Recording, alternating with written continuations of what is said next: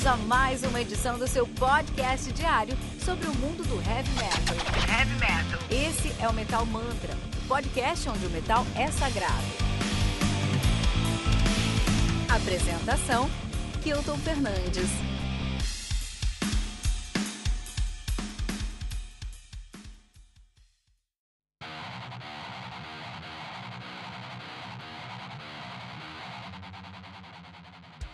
Silent Soul Screams Loud, do Pyogenesis, álbum lançado no dia 24 de janeiro de 2020 pela AFM Records. O álbum conta aí com 8 músicas, totalizando 39 minutos. O Pyogenesis, que são pioneiros de tudo que aconteceu lá na Alemanha, na verdade. A banda começou lá nos anos 90, os caras estão nativos desde 91. De fato, eles começaram em 89 já como já com o nome de Immortal Hate, né? Então, desde os anos 90, ali, 89, 90, eles começaram com sonoridade mais próxima do Death Doom. Mais próxima não, os caras são, são pioneiros do Death Doom na Alemanha, essa é a realidade.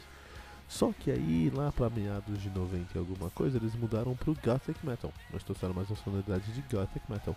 E agora, eles estão liderando o Alternative Rock alemão.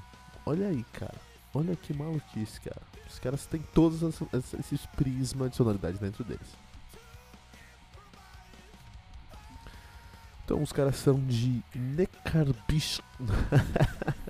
Neckarbischofheim, Baden-Württemberg e Hamburgo, na Alemanha. Estão nativa desde 91, de fato, em 89 eles já começaram com o nome de Mortal Hate, terminaram em 91 com esse nome, assumiram o nome de Pyogenesis, estão nativos até 2005.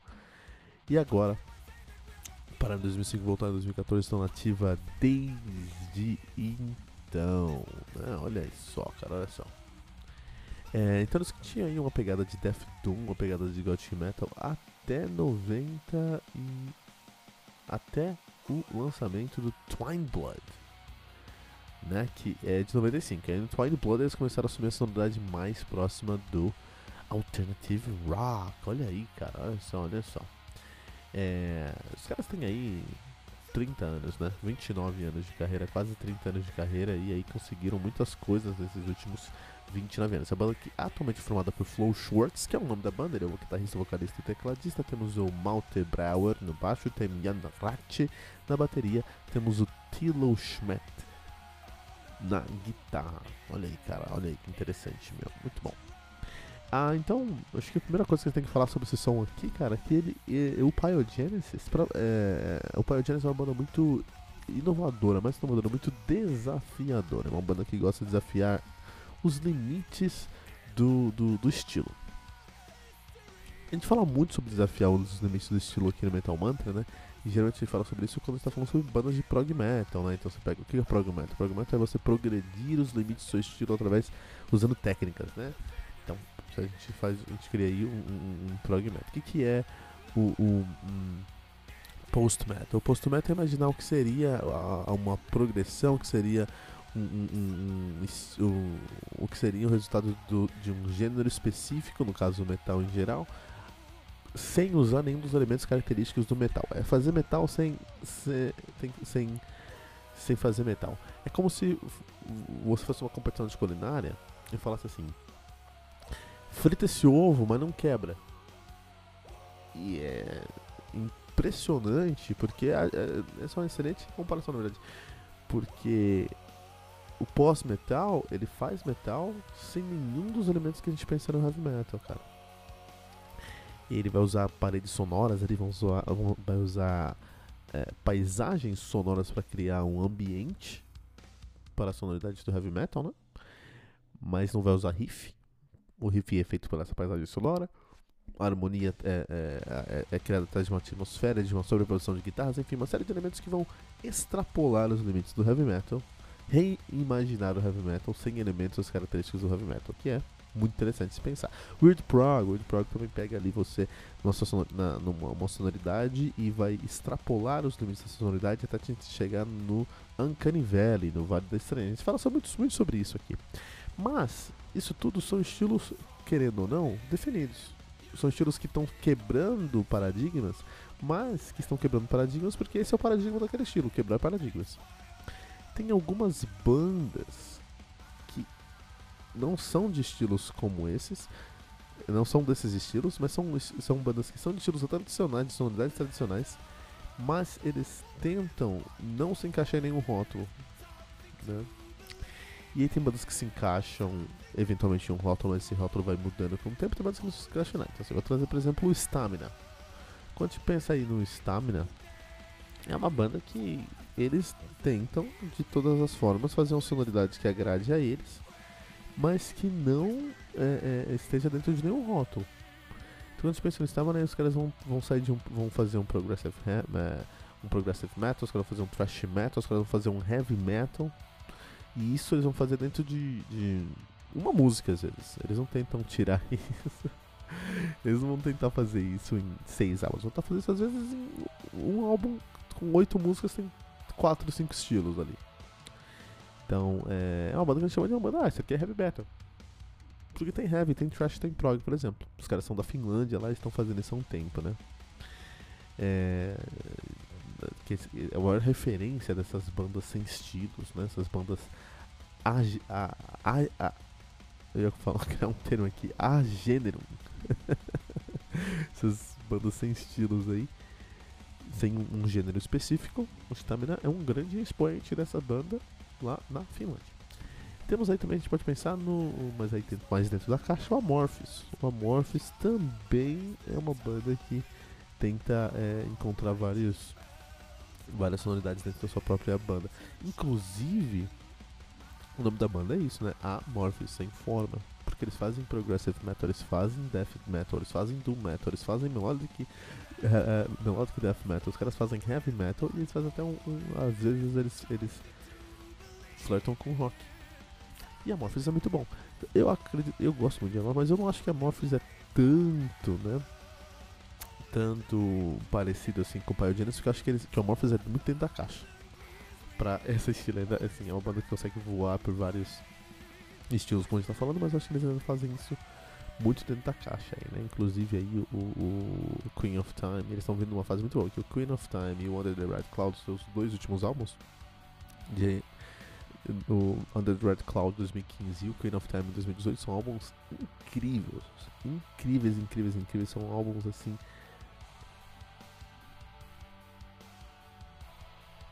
que colocam Amorphis no topo, no topo do heavy metal mesmo. Então assim, é uma banda incrível mesmo, uma banda eu sou fãzão de Amorphis, né? Mas beleza, então o Amorphis também é uma banda que consegue pegar várias sonoridades e colocar no seu som só que eu acho que eles fazem isso muito dentro da caixa. Acho que eles, eles incorporam vários estilos dentro da sua sonoridade. Tá? Acho que eles têm duas fases bem distintas. Na primeira fase eles tinham um prog metal, com death metal, com doom metal. Agora eles têm mais um melodic death metal com muito de, de heavy metal. Acho que são as duas fases, fases mais marcantes dos caras aí. Mas é, também tá nessa caixa, também tá nessa caixa. E o próprio Opeth, cara o próprio Opeth, só que aí o Opeth é também uma banda que acaba mudando sua sonoridade, mas eles mudam por fases, né? É, o, o Opeth ele tem uma paleta muito clara dessa mudança de onde eles vieram para onde eles estão agora. Então os caras estão também estão aí desde os anos 90, né? E diferente do Stamina que muda a cada. O Stamina parece aquele Tazo, sabe? Que se você olhar, dependendo do jeito que você olha, assim você encontra uma cor diferente, uma imagem diferente. Aqueles Tazos que tem duas imagens, sabe? Se você é novo e não sabe o que é um Tazo, meu, dá um Google. Porque eu me senti muito velho agora. Pensei que ela falando como. Me senti velho. De qualquer maneira, o, o, o, o, o, a, o Stamina me lembra esses Tazos aí. Que se você olhar, dependendo do ângulo que você olhar, você tem uma imagem ou uma cor diferente. Já o Amorphis é, é uma banda que tem é multicolor, é multicolor dentro da sua sonoridade. Então o, o, o Amorphis é uma caneta de quatro cores. Então eles têm quatro cores dentro dele. E você vai usar essas cores aí. Ok? Mas é uma caneta que só tem aquelas quatro cores. No caso ali, ele mudou essa paleta, esse, essas cores durante os seus 30 anos de carreira. Mas é, é gradualmente. Nem, nem gradualmente. Eles, algum momento falaram, não, agora a gente vai fazer algo mais próximo disso, agora a gente vai fazer uma coisa mais próxima disso. Quem mudou gradualmente, aí eu acho que é uma paleta, sabe quando você compra aquelas, aquelas um, estojos de, de canetinha, de lápis, aqueles é, estojos de lápis de cor que tem 200 cores, aquela paleta linda com várias cores diferentes. Acho que isso aí já é mais próximo do Open. Porque eles começaram numa coisa muito mais próxima, muito mais agressiva. Eles faziam prog death metal de primeiríssima qualidade. E pouco a pouco, álbum ao álbum, eles foram mudando sua paleta gradualmente a chegar agora. No, eles começaram lá no Worship com prog death metal. Cara, é incrível. Opa, é provavelmente a maior banda da, da, do, do heavy metal hoje, né? Em qualidade. Então os caras começaram com Orchid, começaram muito agressivos lá com prog death metal, prog death metal muito, muito bem feito. E gradualmente foram mudando sua sonoridade até no Deliverance, que eles começaram em alguns pontos, eles faziam um, um, um, um prog death, prog doom agressivo demais, por exemplo, em Master Apprentice, e algo muito, muito, su muito suave é, dentro do mesmo álbum, assim, conseguia trazer algo muito agressivo como Master Punchet e algo bem suave como For Absent Friends também, né? É, isso é impressionante, essa, essa, como eles conseguiram passar por essa nuance ali, foi o um momento de, dessa, dessa mudança. No, veio até o Heritage em 2011, onde o álbum é mais leve. O Watershed é o, considerado o melhor álbum do Opeth e é o álbum mais. E é um, um dos álbuns mais. É, é, uh, mais diferentões mesmo da discografia dos caras. Você pega o Orchid e o Watershed, e o Watershed são duas bandas, são duas bandas completamente diferentes. Mas é coisa ficando mais e mais é, clara e leve com Heritage, Pay, Pale Dominion, Sorcerers e agora em Caldo Veneno. Então chegou hoje em Caldo Veneno em 2019 que é um álbum que ainda tem o que é o Opeth, não tem ciência que é o Opeth, mas é um outro ritmo. Então quando a gente pensa no Opeth, por exemplo, nessa banda que mudou a sua sonoridade, quando a gente pensa no Amorphis, é uma banda que tem várias sonoridades dentro do seu som, ou pensa no Stamina, que é uma banda que é até esquizofrênica, questão de gêneros, a gente, nós vamos ter um, um pouquinho do que deveria ser o Pyogenesis. Uh, a, a, diferença é que o, o Opeth mesmo mudando sua sonoridade, continua sendo. O Amorphous é o Amorphous porque, é o porque usa todas as sonoridades que a gente falou sobre. E o Stamina é, se define, um, se destaca na cena por usar uma sonoridade que envolve tantos seus elementos. Inclusive agora o Stamina está mais próximo do Black and Roll, né? Agora, e o, o Kivaler Attack, o Kivaler Attack também tem essa pegada mais próxima do, do, do Stamina e também veio mais pro Black and Roll agora. O Pyogenesis não é nada disso, cara. O Pyogenesis também, ele acho que tá no mesmo hall dessas bandas, porque também é uma banda que traz várias sonoridades para dentro da sua sonoridade, mas ao invés de se aproximar de algo é, é, mais próximo do que eles fizeram no passado, não, eles mudaram completamente. E hoje, em alguns momentos, você pode até achar que, que, que você tá escutando um álbum de punk rock, cara. Sim, cara, é incrível como os caras conseguem trazer toda a, eu, eu, acho que o que destaca o Power de sonoridade é o conteúdo, porque hoje eles fazem um alternative rock muito próximo do punk. Em alguns momentos você fala, puta, em alguns momentos eu pensei tô escutando punk, cara. Mas é impressionante como tem conteúdo essa sonoridade. Um conteúdo tão forte que você vai ouvir. Você vai achar que você está escutando um álbum conceitual de prog metal. Então é um prog punk, mas muito mais prog metal do que punk. Tem uma sonoridade, uma roupagem. Vende, você olha pros caras e fala, putz, que é uma banda de punk, né? Ninguém tem cabelo grande e tudo mais, assim. Mas é uma banda de metal ainda. É heavy metal, cara. É com certeza heavy metal, indubitavelmente heavy metal, porque tem muito conteúdo, cara. E tem uma roupagem de heavy metal, e tem solo, e tem riff entende? E tem um, é, uma música com três, quatro sonoridades dentro da própria música. São quatro músicas da própria música. Quando escuta, por exemplo, aí, é, é, é, The Capital, que é a última música do álbum, é uma banda de 14, música de 14 minutos. 14 minutos é um disco de punk rock, então não pode ser punk rock. Então os caras conseguem trazer uma sonoridade dentro da sua. Uma sonoridade totalmente heavy metal, dentro de uma roupagem muito clássica, muito é, é, clássica, clássica e conectada ao punk rock, mas eles não fazem isso por acidente, eles fazem isso de propósito. Eles fazem isso porque eles querem desafiar os paradigmas da sociedade heavy metal. O Pyogenesis é o pior inimigo do Fan Slayer, cara. O Pyogenesis quer mostrar pro Fan Slayer, cara, você faz heavy metal, você segue essa fórmula? Eu não sigo fórmula nenhuma. Isso é realidade, eles não seguem fórmula alguma para trazer a sonoridade deles. Eles não têm fórmula alguma para trazer a sonoridade deles. Inclusive, é, esse álbum que a gente tá ouvindo aqui, ó, que é o a Silent Soul Screams Loud, é parte é o final de uma trilogia, cara. Sim, onde já vi uma trilogia dentro do punk rock? Isso não existe. Só existe aí para o Pyogenesis. Essa trilogia começou em 2015 com um álbum chamado A Century in the Curse of Time, que fala ali sobre a mudança social, né? As grandes dificuldades que as pessoas enfrentaram nas mudança, na mudança social do século XIX, cara. Então, como é que foi viver o século XIX? Como é que foi? Imagina, esse álbum fala sobre o Century in the Curse of Time, fala sobre como é que você, como é que era a vida do, do dia a dia, onde num ano você tem, não tem eletricidade, no outro ano você já tem luz nas ruas, né? Um ano você não, você, uh, no século, uh, no final do século XVIII, é, alguns professores eu pesquisei para o episódio de hoje. Vamos aprender um pouquinho de, de curiosidades aqui. No final do século XVIII, você nascia e morria no raio de 30 quilômetros. Você conseguia se, se, locomover, ou, enfim, viajar, enfim, o seu mundo era 30 quilômetros. Já no, no, século XIX, você podia pegar uma locomotiva e ir para outras partes do país. Se tivesse Estados Unidos, você podia atravessar o país, cara. Inclusive, recomendar aqui uma série muito boa. Eu não sei se vocês vão conseguir encontrar, acho que não tá na Netflix eu assisti há muito tempo atrás, mas, não, mas acho que não tá aqui na Netflix no Brasil. Uh, o nome da série é, é Hell on Wheels. Hell on Wheels que conta a história de, do, do, do Scully Bohannon, que é um, um, é também no final do século XVIII, na verdade 1800, é, na verdade no meio do século XIX, que é 1865, depois da abolição da escravatura lá nos Estados Unidos, um ano depois da abolição da escravatura do, dos Estados Unidos.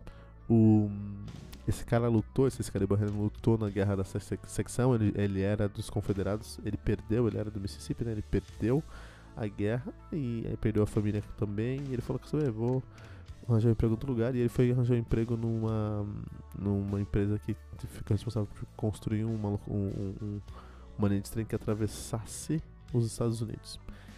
E, que, e o nome dessa, dessa. E tinha uma cidade que ia migrando junto com essa. Com essa. Essa linha de trem, né? Que é a, a Hell on Wheels, esse é o nome da cidade. E essa história é sobre, é sobre isso, é sobre essa vida no século XIX, assim, como é que era essa vida no século XIX, coisas terríveis e coisas, e coisas maravilhosas também, descobrir o mundo e você morrer a cada, poder morrer a cada segundo a vida valia muito pouco. Muito interessante, quando você fala sobre esse pioneirismo muito legal, eu, eu recomendo muito Hell on News, uma das minhas séries prediletas por muito tempo, né? E o, a Century the Curse of Time fala sobre isso, sobre as mudanças, o, o, o, o impacto social da tecnologia da, da, da, fumaça, né, do vapor lá é, no século XVIII, né? Desculpa, no século XIX.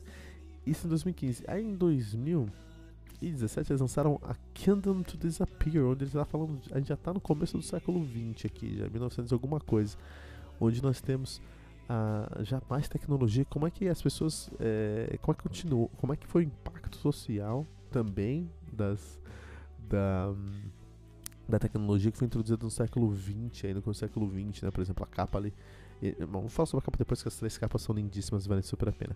E agora, no álbum de 2020 eles estão olhando para o futuro, né? Como é que seriam aí é, é, essa tecnologia no futuro? Então, submarino futurista ali também, o impacto dessa tecnologia no futuro que é muito interessante. Três coisas interessantes que todos esses esses álbuns de 2015, 2017 e 2020, a última música tem 14 minutos ou mais. Então eles tem todo um um interlúdio durante todo o álbum, preparando o caminho para a música do, do álbum. Por exemplo, a Century in the Curse of Time, a música de 14 minutos do álbum A Century in the Curse of Time. A Kingdom Disappear é, é a música de 14 minutos do álbum A Kingdom to Disappear. E na Silent Soul Scream Loud, com a Silent, a Silent Soul Screams Loud, com a, uh, o prefixo ali do The Capital, é a música de 14 minutos aí do a Silent Soul Screams Loud. É, a, as capas são muito bem feitas, né? Então, se a gente pensar nas capas aí, cara, é, a capa do A Century in the Curse of Time de 2015 é uma locomotiva desbravando o mundo aí. É, muita fumaça e, e, e, o pessoal vendo isso passando. Isso é muito interessante. Uma locomotiva ser um monstro assim, pros, pros, pra pessoa do século XVIII, cara. Uma locomotiva, uma locomotiva deve ser algo maravilhoso. Um monstro, né? A capa do A Kingdom to Disappear de 2017 já é um Zeppelin, um Zeppelin de aço voando assim. Imagina você poder conquistar os céus, não precisa mais conquistar ali, muito interessante. E a capa do, de 2020 aí, do A Silent Soul Screams Loud, são um submarino. Imaginando aí uma, um submarino high-tech, assim, mas imaginando uma, uma sociedade que migrou para o mar. Que, me, que eu acho, achei muito interessante a partir Acho que mais uma vez eles conseguiram quebrar um paradigma muito interessante, porque quando a gente pensa em futuro, é, a gente pensa em robô e espaço, né? E eu não aguentaria mais um álbum que fala sobre como a tecnologia está dominando. Se um álbum fala sobre isso, próximo álbum do Metal Mantra, que, que, a gente for falar do Metal Mantra, que fala sobre esse assunto, eu vou pegar e jogar na parede, cara. Que eu não aguento mais esse assunto, todo mundo fala sobre isso. E os caras não, os caras querem falar sobre o futuro, mas em vez de falar sobre o futuro que todo mundo imagina, eles quebraram os paradigmas mais uma vez. E foram lá imaginaram um futuro que ninguém fala. Futuro no, embaixo d'água, né? Que não sei se é realista, acho que não vai acontecer nunca, mas muito legal esse jogo de imaginação e para um álbum, para um conceito artístico aqui, acho que puta, vale muito a pena. Me lembra muito aí o Bioshock, uh, o segundo álbum, o primeiro álbum do o primeiro, o primeiro jogo do Bioshock mesmo, né? Que tem uma sociedade lá embaixo d'água, muito interessante. Que comendo também Bioshock, vamos jogar, que é um álbum, que é um álbum, que é um jogo muito legal também. Mas é isso, cara. Eu poderia ficar falando mais aqui sobre Biogenesis, mas é, é uma banda fascinante mesmo, assim. Talvez você não goste tanto da sonoridade, porque eu concordo, traz muito, muito de punk rock, assim. Mas é uma, traz uma sonoridade tão interessante e um, um, conceito tão interessante que não poderia deixar de fora aqui do Metal Mantra, né? Eu queria saber de você qual banda que você gosta, que você conhece, que quebra os paradigmas do heavy metal, tanto em sua sonoridade, quanto seu estilo, quanto aí em, no que ela representa. Uh, e deixe seu comentário aqui no metalmantra.com.br.